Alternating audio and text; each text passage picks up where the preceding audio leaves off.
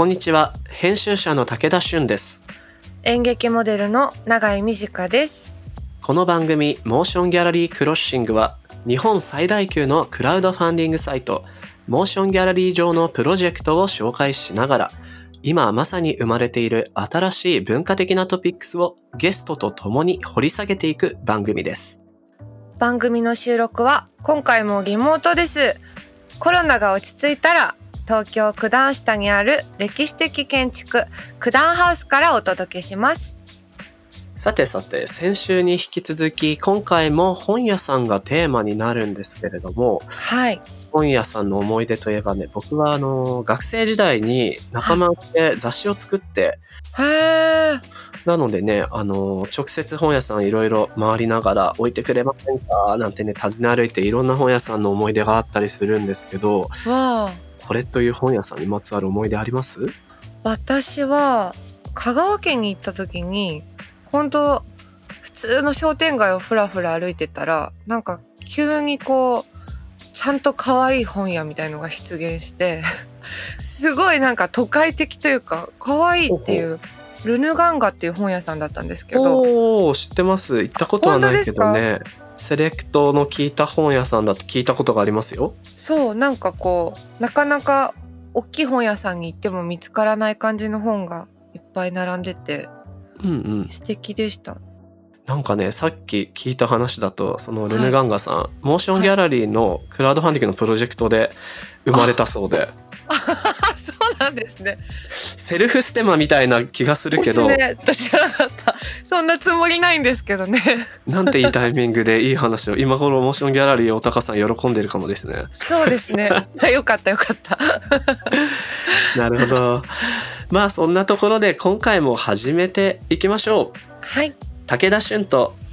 長井美智香のモーションギャラリークロッシング。今回は前回に引き続き本の読める店ふずくえ店主の阿久津隆さんブックコーディネーターで本屋 B&B の内沼慎太郎さんをお迎えします。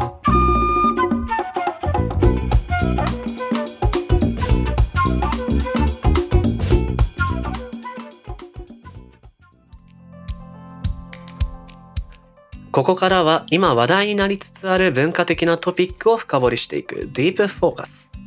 新型コロナウイルスの拡大、そして緊急事態宣言、外出自粛要請が続く中で街の本屋さんを守ろうと立ち上がったプロジェクト、ブックストアエイド基金について。前回に引き続きお招きしているゲストは、このプロジェクトの発起人である、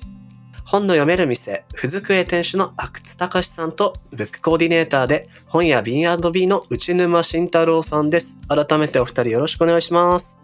よろしくお願いします。お願いします。前回に引き続きがっつりお話聞いていきたいと思うんですけれどもさてまずそんなお二人が今回立ち上げられたブックストアエイド基金内沼さんの方から改めてざっくりとどんなプロジェクトなのか教えてください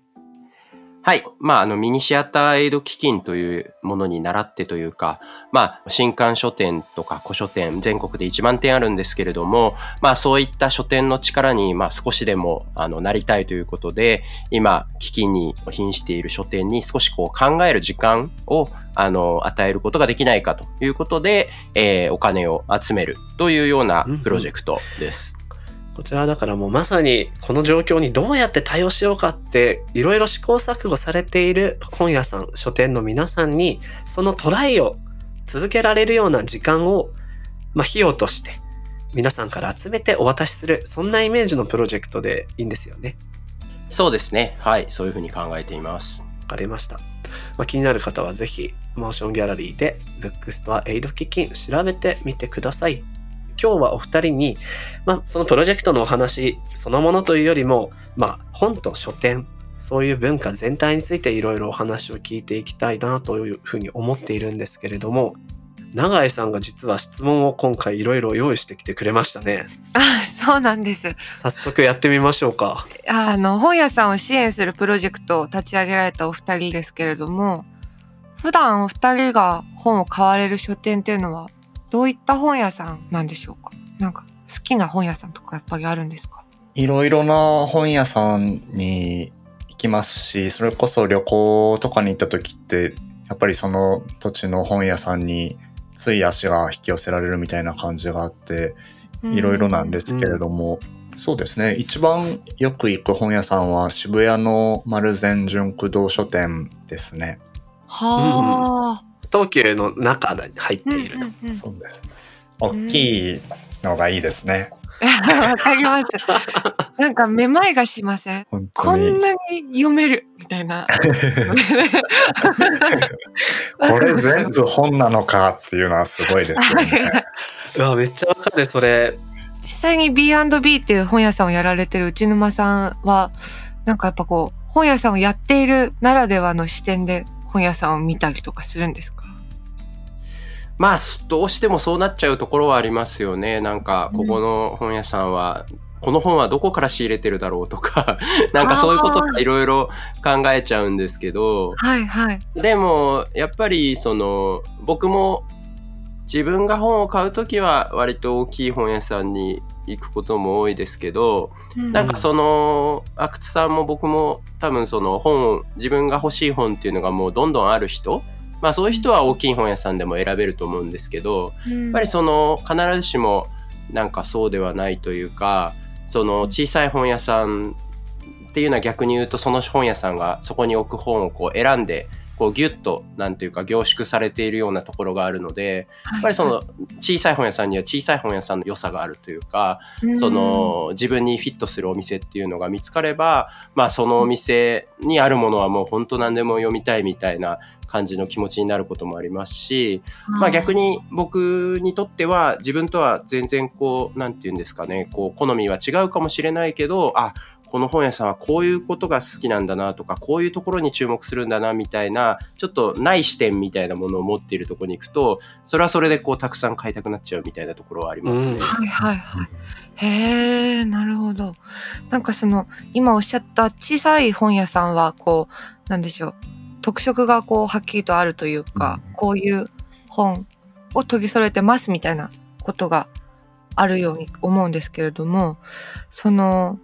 普通に私が本屋さんに行って本を買うときとか、まあ図書館で借りて読むときとかに、どうしてもその自分の興味が向いている本をまず手に取るじゃないですか。うんうんでなんかそうなるとこう自分に入ってくる情報とか考え方が偏っちゃってないかなっていうふうに最近心配になることがとても多いんですけど内沼さんはその実際自分の本屋さんに本を並べるときにその偏りだったりとかって気にしたりとかなんかバランスを取ったりとかされてるんですか？これめちゃめちゃいい質問ですね。そうですね。すごい話だ。すごく気にします、もちろん。それはつまりうん自分たちが自分たちの知っていることしか知れないみたいなところっていうのはやっぱりあるので、はいなるべくその、そういう意味でもいろんな自分たちの本屋じゃないところも見に行こうっていうようなのはそういうことも思いますし、うんあとちょっと話ずれるかもしれないんですけど、リアルの本屋さんの良さっていうのは、そういう意味で偏らずに出会えるところでもあると思うんですよね。インターネットで何かこう情報検索していたりとか、まあ Amazon みたいなところで本をずっと買ってると、まあそれこそ自分の興味のあるものしか飛んでこなくなると思うんですけど、はい。まあ、リアルの本屋さんっていうのは、良くも悪くもその自分と関心のないものもまあたくさん並んでいるので、まあその普段だったら行かないような大型書店でも全然行かないジャンルの棚のところをちょっとこう歩いてみたりするだけで、ああ、うん。世の中にはこんな自分は知らなかったけど、自分だったら普段全然手に取らないけど、こんな世界もあるんだなみたいなことに気がつける場所でもあるっていうふうに思うので、うん。そういう意味でもいろんな、まあ小さい本屋さんでも全然違うタイプのところに行ったり、あるいは大きい本屋さんの隅々まで、なんか端から端まで歩いてみるみたいなことをやるのっていうのは、なんか自分がこう偏ったなって感じた時のいいエクササイズみたいなものだなっていうふうに思っています。はあなるほど、うん、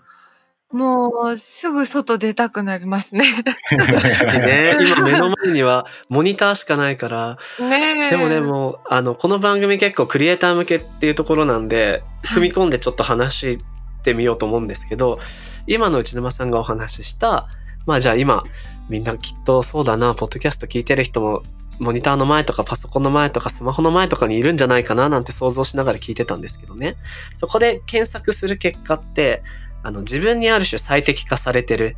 いわゆるそれをこう、フィルターバブルなんて言い方をしたりするわけですよ。そのこう自分に最適化された情報だけがフィルター越しに入ってくる。はいはい、なんかツイッターでも基本的にやっぱ興味のある人しかフォローしてないじゃないですか。そうですね。うん、そうするとどうしてもタイムラインが偏ってくると。うんうん。でそれをどういうふうにこう乗り越えれるかなっていうのが今永井さんのご質問だったと思うんです考え方の偏り。うんで内沼さんなんかその書店がフィルターバブルの泡を流すみたいな表現されてましたよね。はい、しました。はい。そういうあの文章を書きました、かつて。はい。うんうんそうそうそう今なんかその話がまさにつながっていったなと思うんですけど、うんうん阿久津さんもその大きい書店が好きっていうのってこうピンポイントで出会えない本を見つけたりするからだったりするんですかね？それは多分偶然の出会いみたいなものは大きい書店も小さい書店もどちらもあってでやっぱり本屋さんで本を買う醍醐味は買う予定のなかった本を買っちゃってるっていう状況だなっていう僕は思っていてうんうんなのであの大きい書店が好きっていうのもちょっと語弊があったというかうんうん偶然の出会いも欲しいんだけれどもでもまず具体的に欲しい本ってその時々であるじゃないですか。ははいい。探してる本ですよねいわゆる。うん探してる本を買いに大きな書店に行ってそこで目についた偶然の出会いっていうのがなんか楽しいなっていうふうに思っているんでうんうん。なんだろううまく喋れないけど小さい本屋さんも好きですよ。そうよね小さい本は小さい本でその店主の個性的なこう棚作りというかでうんううんん、自分では知らないものがポンって出てきたりもするもんな。確かに。あと小さい本屋さんだとそれこそ大きい本屋さんだとどんどん新しい本新しい本っていう風に更新されていきますけれどもなんだろう何年も前の本がなぜか面陳列で並べられてるとかそういうのって小さい本屋さんの醍醐味の一つかなっていう気はしますね。うんうん。うんうんうんではでは永井さんからもう一つ、阿久津さんのインタビュー記事を見て聞いてみたいななんていうことがあるそうでぜひこの機会に聞いてみましょあの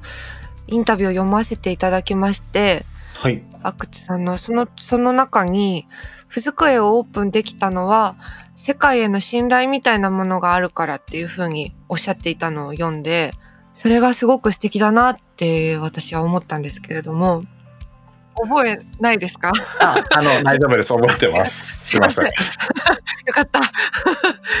ただ今こうコロナでとんでもないことになっていて私自身も世界への信頼みたいなものは持っていたと思うんですけど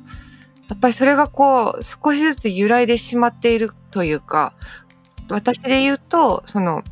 今までやっているこれからもやりたいと思っている演劇っていうのは私以外にとっても本当に必要なことなんだろうかっていう不安がこうじわじわ来てるなっていうのを感じておりましてそういう中でもきっと同じ気持ちの人がいるはずだっていうことを信じ続けるためにはどうしたらいいんでしょうか？う。うん。阿久津さんがそのインタビューで言ってた世界への信頼みたいなものこれってどういうことだったんでしょうね？自分を特別視しないみたいなことだったのかな？うんうん。なんか、まあ僕はふずくえみたいな場所が欲しいと思っていて、うん。でもそんな店はなかったっていう時に、誰も見向きしてくれないんじゃないかなっていう不安がどうしてもあったんですけれども、まあでも自分が、こんな凡庸な自分が欲しいって思っているものなんて、結構たくさんの人が同じこと思ってるんじゃないのかな、みたいな、うん。なるほど。そういうことですね。自分を特別視しないっていうのはそういう意味なんですね。他にももっと自分がそう思うぐらいなんだからいるんじゃないかと。うん、そういうことです。うんうんうん素敵な考え方。なんかあの阿久津さんと内沼さんそれぞれ交友関係のある小説家の滝口優勝さんもなんか近いことをお話しされていた記憶があってへなんかこうたくさんの人にもちろん小説を読んでもらいたいんだけどごく読んでもらいたいなって思う友達とか知り合い数人を想定すればそれはもうそういう人たちは何千人といるだろうみたいななんかちょっと似てる気が今しましたね。なんか質問奪っちゃいましたけど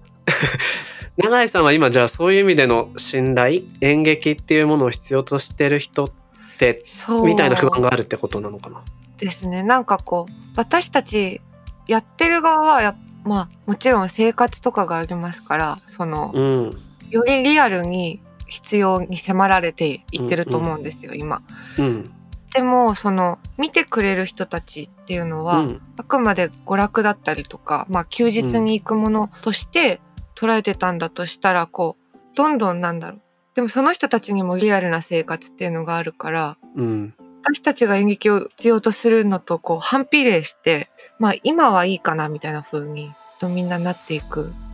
のかしらとか思うとこれはもうなんか演劇やる人が演劇見る人もやってってこうすごい閉じられたコミュニティの中でぐるぐるしないと回らなくなってっちゃったらどうしようみたいなうん不安、すいません。なんかすすごい個人的な人生相談みたいな。いや なんかこれは別に個人的なところからだけどこの芸術とか文化みたいなものがこういう状態でどういうふうに自立するかみたいなすごく重要な話な気がしててうん。ちょうど僕昨日ツイッターでそれこそ演劇の人になんか批判的なコメントをしてる人を見たんですけどはいはい。こんな時にそんなことやってる場合じゃないだろうみたいな。そうですね。趣味でしょ？演劇はとかいうことを言ってる人がいて、はい。でも今永井さんがおっしゃったようにそれを仕事として生きてる人たちが、俳優さんもちろん照明さんとか劇場とかもあるわけでこれ非常に難しい問いなんですけど内沼さんここまでどうですなんか2つあると思っててまずはでも演劇を見たいっていう人は絶対いると思うんですよね。それは多分さっき僕らが話してて、うん、本屋さん行きたいよね、みたいな気持ちと同じように、うん。やっぱりその演劇を見てた人は、今はひょっとしたら、なんていうか、絶対に見なきゃとは思ってないかもしれないけど、うんでも聞かれたり、ふと思い出したりしたら、ああ、演劇見たいな、みたいな人は絶対いると思うんですよね。うんうんし、今話してたら僕も見たくなってきたし、やっぱりそれはなんかそういうもんだと思うんです、片方では。はい。でも一方で、あの、おっしゃる不安もすごいわかるっていうか、うん。その僕の店はトークイベントをやっぱり毎日やることっていうのを大事にしてる店なので、はい。あのそういう意味では演劇と似ているというか、そね。の人をたくさん集めるっていうこととセットじゃないと元々の魅力が成立しないことなんですよね。はい。うんうん。だからつまりこう世の中が少しずつオープンになっていって本屋さんが開いたりレストランが開いたりしても、演劇とかトークイベントに人を集めるっていうところまでは結構最後になってくるっていうかそういう意味でこう苦しい時期が長い分野だと思うんですけど、でもその苦しい時期が長い分野にいる人はやっぱりだからその生き延び方考えなきゃいけないのはやってる側でうん。でだからやってる側はきっとそれをじゃあやっぱりインターネット配信みたいなことも合わせながらもリアルの魅力をどういうふうに伝えていくかとか、なんかこう屋外でだったら何ができるんだろうかとか、なんかそのやっぱり違う形でうんなんかこう生き延びるあるいはその魅力を伝え続けるみたいなことを考えなきゃいけないっていうのもなんかそのつまりお客さんに甘えててもダメな部分っていうのもあるなみたいな、うんその両面があるんじゃないかなっていうのを今聞いてて思いましたね。なるほどそうですよね、なんか考えなきゃなっていうふうに多分、まあ、演劇に限らずいろんな分野の人がきっとわーって今思ってるんだろうなって、うん。僕がパーソナリティを務めているラジオ番組でもミュージシャンのゲストとかと話しててすごく思うのがはい。とにかくこの状況に対応しないといけない。生活もある、だから工夫してマネタイズをどうしたらいいかとかも考えていく必要があるよねって話をするんです。はい。ただ一方でさっきツイッターで出てた意見みたいなので言ったこんな時にそんな場合じゃないだろうみたいな。うん。そんな部活とか趣味やってる場合じゃねえんだよみたいなことを見たことがあるんです。あでもそれって違うと思っていてやっぱりお仕事をそうやって生きてきている人がいるわけだから、ーそうですね。なんていうのかな。そこは本当はそれこそ国であったり行政が支援しないといけない部分だと思うとも思うんです、うん。ただ自然淘汰が起こっていいっていう状態じゃない気がすうん。るうん。すげえ真面目な話しちゃったけど。いえ 心強いですでもこうやってなんだろう。こうまあ違う職種というか違うこう媒体でそれぞれ働いていますけど私たち4人は。うん。でもこうやって同じこととして話し合えるっていうのはなんかそれこそ私みたいな人は他にもいるんだなっていう信頼を取り戻せるというか、なんか業界をね、こうやってこういう話できるのはとても今しやすいから、そうですね。オンラインで。なんかそういうことができるといいでしょうね。うんではでは、そろそろお時間になってきました。今日はブックストアエイド基金のお二人をお招きしましたが、では最後にこの番組のリスナーにえメッセージをいただきたいと思います。ブックストアエイド基金に関して一言ずつお願いします。阿久津さんからお願いします。そうですね。もうこの基金を立ち上げたきっかけっていうのは本屋さんがなくなってしまうなんて見たくないっていう思いからです。で、同じ思いをもし持たれる方がいらっしゃったら一度ページをチェックしていただけたらなっていうふうに思っています。ありがとうございます。ありがとうございます。内沼さん、お願いします。そうですね。この収録時点ではまだプロジェクトは開始していなくて、なので今これを聞いている人が見ているブックストアエイド基金が一体どういう風になってるのかっていうのが、まあ僕からしてみたら本当に未知なんですけれども、うん。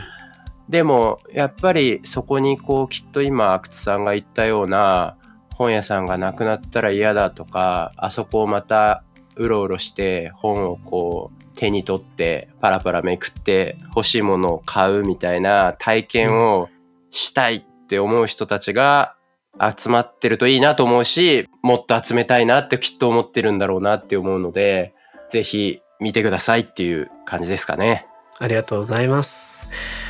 まだあの収録段階では動いてもないのでこの番組を聞いている皆さんがどういう状況にあってプロジェクトがどうなっているかは分かりませんが素敵な未来に期待したいなというふうに思います。ブックストアエイド基金のプロジェクトは5月31日まで公開中。詳細はモーションギャラリーの SNS やプロジェクトページをご覧ください。それではお二人とも2週にわたってどうもありがとうございました。ありがとうござありがとういました。ございました。ありがとうございました。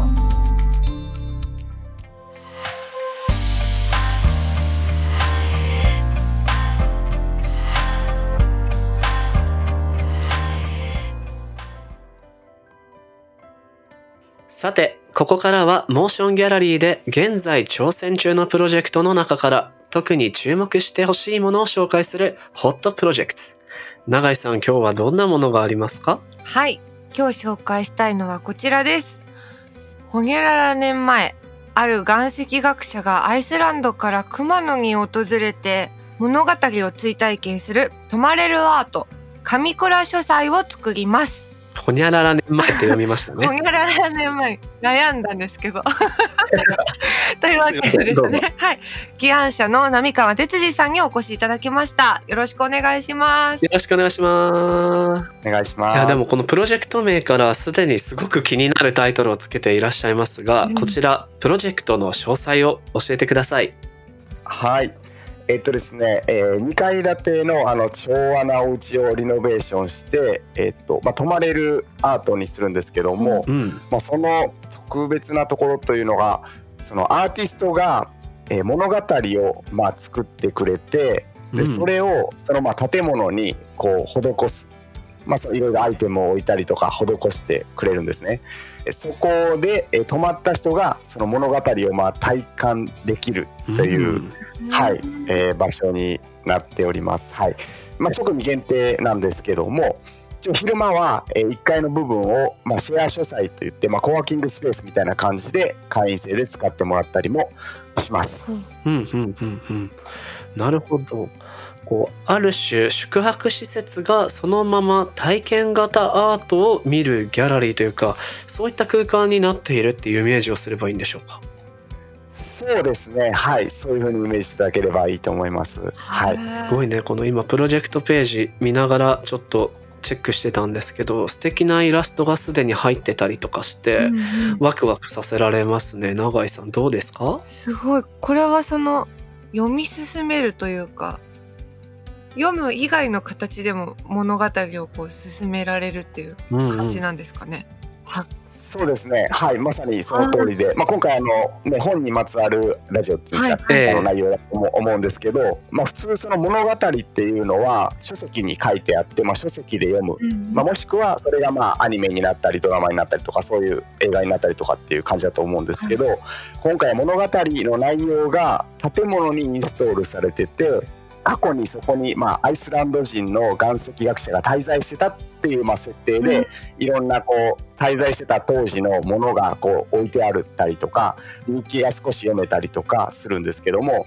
まあ、なのでその建物をうろうろしてるとそのものを見たりとか読んだりとかしてると、物語がこうだんだんこう分かってくるみたいなあ感じですね。面白いお話聞いてると永井さんちょっと演劇の体験に似てません？そうですね似ている気がしますそれこそこうなんでしょう私たちがその舞台上で囲まれてる景色にとても似ているというか多分うんうんうんなるほど。確かに演者自身に宿泊者がなっていくような体験にも感じられるかもしれませんよね。ですねそうですね、そうですね。確かにそうかもしれないです。うんはい。あすごく気になるところなんですが特に浪川さんからここに注目してほしいっていう推しポイントありますか？この、まあ、単純に建物自体がアートっていうだけではなくて、その物語が実はその街とも関連しているので、おー。建物を探索した後に街に出ると、うん。その物語に街全体にこう物語がこう重なってるような感覚が得られて、えはい、街とか周辺地域ですね。それはかなり面白いと思います。ーうんうんうん。ではその、えっと、アーティストの方と一緒に街の記憶とか歴史とかそういったものを踏まえた上で物語を作られそれをこの場所に実装することでこう土地と地続きになっている。そんなイメージすればいいですか？そうですね。はい、もうありがとうございます。とてもわかりやすく。気にはい。なるな、でもこれは本当におすすめするにも何もあれですよねやっぱ止まってみないと分かんないっていうところですよね ねではではそれは気になるリターンなんですけれどもどんなものをご用意されているのでしょうか？はい、えーリターンいくつか挙げさせていただきますと、えーまず宿泊ですね。えーうん。実際に泊まってぜひ体験してくださいっていうのが、まあ、1泊のものから1週間のものあります。うんうんうんそれから、まあ、なかなか来れるかな行けるかなっていう方のためにっていうところで、えーまあ、岩石学者があの調査した砂のこう可愛い小瓶あるいは、うん。えーまあ、成長する石っていう名前がついてるんですけども、うん。その苔がついた石がきれいなうん。器に入れられて送られてくるっていうリターンもあります。あとは今回本当にかなり本気のそのアートなんですけどもアーティストが実際に関わってくれる、そのアーティストのオリジナルドローイングが送られてくるというリターンもあります。はい、どれも魅力的ですねなんかこうやっぱり物語の延長でリターンも考えていらっしゃるんですねそうですね。はい、なのでちょっとパッとリターンを見た時にこれは何かよくわからないなっていうのがあるかもしれないんですが、ぜひあの本文を読んでいただくとわかると思います。なるほどですほにゃらら年前ある岩石学者がアイスランドから熊野に訪れて物語を追体験する泊まれるアート神倉書斎を作りますというこのプロジェクト。モーションギャラリーで5月29日まで開催されております。ぜひ皆さんチェックしてくださいということで浪川さんありがとうございました、はい、ありがとうございました。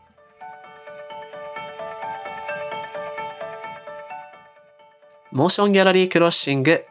エンディングのお時間となりました。永井さんなんかいろいろいい質問をねバンバン繰り出してましたけどどうでした？でも本当そのなんだろう偏りが出るっていうことがすごく最近怖かったのでそれにどう向き合ってるのか実際本屋さんがっていうのを聞けて、うんうんとても勉強になりましたしなんかやっぱりこう何も探してない状態でどこかを歩いてることってすごく大事なことなんだなって思いました。うんうんなんか収録終わった後もゲストのお二人がすぐに永井さん演劇必要としてる人ここにもいるし絶対いますよって言ってくれたのね めっちゃ良かったですよねすごい嬉しかったです。なんか励まされました本当。いい人たちって思った はい番組のハッシュタグはシャープ MGCROSSING シャープ MG クロッシングです。ご感想をお待ちしております。ぜひご意見ご感想をお送りください。はい。さて、ここでこの番組、モーションギャラリークロッシングの収録会場である九段ハウスからのお知らせです。これまで多くのイベントを行ってきた九段ハウス。世界中が閉ざされているこの状況だからこそオンラインでアートを楽しめないか。そんな思いからアートイベント、作らない都市計画をオンライン上で開催いたします。写真家の篠山紀信さんほか様々なアーティストの方々にこれからの都市のあり方を表現していただくこのオンラインイベント。開催期間は2020年5月6日水曜日から5月31日日曜日です。すでに公式サイト上ではコンセプトムービーが公開されていますが、どのような形になるのか、謎に包まれたミステリアスなこの展示。詳細は九段ハウスで検索、もしくはモーションギャラリーの SNS などをご覧ください。さて、次回は新しいゲストの方が来てくれるんですよね。そうですね。次回のたでしょう？ゲストはですね、ファンがお店を応援する新しい仕組み、ハッシュタグ応援させてというプロジェクトに取り組むコミュニケーションディレクターの佐藤直之さんをお迎えしてお話を伺っていこうと思います。うん。なんでも新しいスタイルのクラウドファンディング的な取り組みらしいので、はあ我々としても気になりますね。ですね。あらら。いろいろ掘り下げてお話聞いていきましょう。モーションギャラリー、そして九段ハウスの提供でお届けしてきたモーションギャラリークロッシング。お相手は武田俊と。長井美智香でした。また次回お会いしましょう。バイバーイ。バイバーイ。